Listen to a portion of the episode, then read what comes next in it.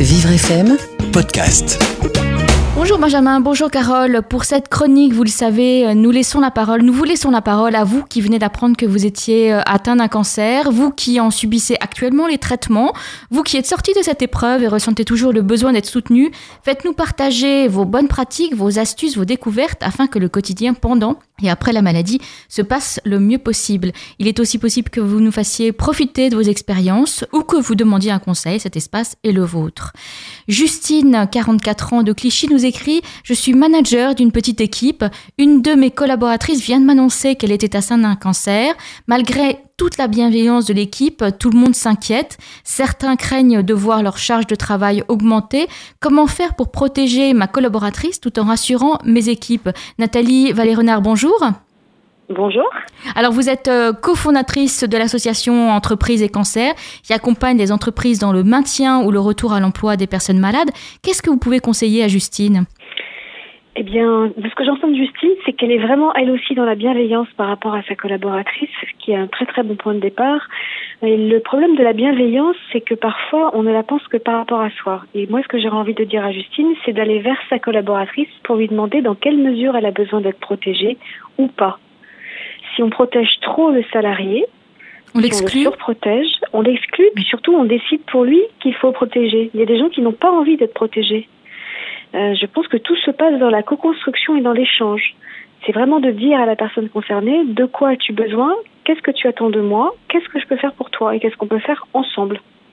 Alors l'inquiétude des collaborateurs est légitime parce que quand une personne débute euh, des traitements contre un cancer, on ne sait jamais comment euh, elle va réagir, si elle pourra même continuer à travailler. On prend que ça puisse inquiéter une équipe, surtout si c'est une petite équipe. Alors, petite ou grande équipe, oui, effectivement, c'est très inquiétant. A priori, euh, la collaboratrice en question ne sera pas forcément remplacée tout de suite. Et puis, d'ailleurs, ça se comprend, on n'a peut-être pas exactement la totalité de, de son temps d'absence. Donc, effectivement, ses collègues qui étaient déjà chargés sans doute à 100% vont récupérer une partie de son travail. Je pense qu'ils sont prêts à le faire, mais combien de temps peut durer cet effort? Il peut y avoir un sentiment d'épuisement de l'équipe ou des individus dans l'équipe, et ça, c'est vraiment à prendre en compte. Et puis, il peut y avoir parfois euh, un retournement par rapport à, la collaboratrice en question et, de se dire, euh, oui, bah, c'est un peu de sa faute, quoi, si on a autant de boulot. Et qu'est-ce qu'elle fait? Pourquoi est-ce qu'elle revient pas? Donc, ça peut créer finalement un, climat assez délétère. Si une équipe s'entendait bien avant l'événement, euh, la survenue de la maladie, on peut imaginer que ça se passera correctement en y mettant de la parole. Si l'équipe était déjà en tension, voire s'il y avait des conflits, ça peut faire exploser les relations interpersonnelles et, euh, et impacter euh, la qualité de vie au travail, la performance, etc. Alors la, la, collaboratrice, vous l'avez dit, effectivement, euh, ne sait pas forcément euh, comment vont se passer ces traitements, comment elle va réagir aussi, si elle va être obligée de s'absenter. Et puis quelquefois, les personnes qui sont atteintes d'un cancer euh, s'absentent de façon irrégulière, c'est-à-dire pendant pendant pendant une semaine, on est complètement absent, puis après on vient pendant trois semaines, et puis après on est absent deux jours. Enfin, donc on comprend que ça puisse fragiliser ça. Qu'est-ce que vous conseillez à quelqu'un qui vient d'apprendre qu'il a un cancer? Est-ce que vous conseillez d'en de, parler euh, le mieux, le plus possible, ou au contraire de, euh, rester discret sur, euh, soi? Ça dépend de la personne. J'ai vu des personnes qui ont besoin de ne pas en parler pour que l'entreprise ne soit pas un lieu où elles sont cataloguées comme des malades et, qu'elles soient avant tout des personnes. Donc ça, c'est une façon de se protéger. Mais d'une façon générale, je dis que si on n'en parle pas, bah, il y a très peu de chances qu'on fasse de bonnes choses pour nous. Donc si on en parle, c'est trouver à qui en parler. Est-ce que c'est d'abord à son manager? Est-ce que c'est au RH À quel moment mettre le médecin du travail dans la boucle? Parce que lui peut vraiment faire des recommandations, des préconisations à l'employeur sur le temps de travail, par exemple. Euh, des gens qui vont continuer à travailler, vous l'avez bien dit, mais qui vont avoir un temps de travail adapté, qui vont peut-être travailler à 3 5e ou à 4 5e pendant le temps de la durée des traitements. Donc c'est vraiment donner de l'information sur les éléments dont on dispose par rapport euh, au type de traitement qu'on va avoir, est-ce que ça va être de la chimio ou pas de chimio, et puis euh, communiquer sur les effets secondaires qu'on a et donc l'énergie que l'on a, avec un point de difficulté qui est que souvent les personnes atteintes d'un cancer ont envie euh, de travailler ou de continuer à travailler ou de revenir au travail alors que euh, leurs capacités physiques et psychiques sont pas encore tout à fait au rendez-vous. Donc cette question de l'équilibre, elle va aussi se trouver dans un échange avec euh, le manager principalement et le RH quand on est dans une entreprise un peu plus importante en taille. Et effectivement, vous le dites, c'est vrai, on l'entend beaucoup, les personnes souhaitent au maximum en tout cas garder un lien avec l'entreprise même si le travail à plein temps bon semble semble quand même compliqué mais au moins garder un lien, c'est-à-dire venir euh, autant que possible, peut-être euh, en mi-temps thérapeutique ou euh, autant que possible pour ne pas être complètement isolé pendant, pendant la durée de la maladie, qui peut être de, plusieurs mois, voire, voire un ou deux ans.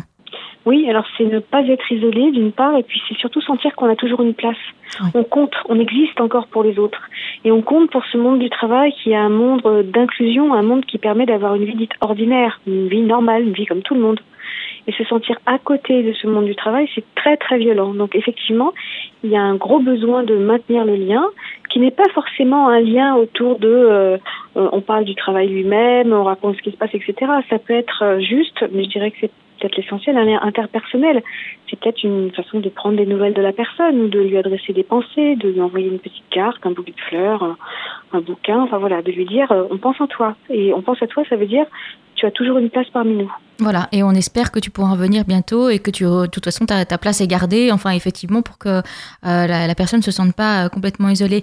Alors, en, entreprise et cancer, euh, c'est qu'est-ce que c'est exactement que cette que cette association En fait, c'est une c'est une association qui aide les entreprises à mieux intégrer les, les personnes les personnes atteintes d'un cancer? Alors, à mieux traiter les la période de la maladie et le retour au travail, donc soit parce que la personne va rester euh, dans l'emploi pendant ses traitements, soit parce qu'elle va s'absenter et revenir.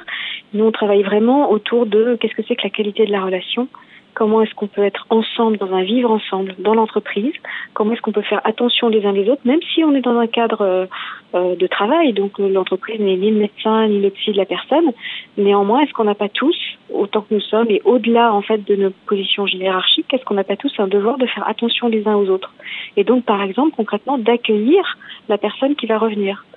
Je pense que c'est pas normal aujourd'hui que certaines personnes reviennent après un arrêt longue durée ou des maladies comme le cancer et que personne, ni manager ni RH, ne soit là pour les accueillir le jour J. Merci beaucoup euh, Nathalie d'être intervenue euh, ce matin sur notre antenne. À très bientôt j'espère. Merci Alice, à bientôt avec plaisir. Bonne journée. Vivre FM, podcast.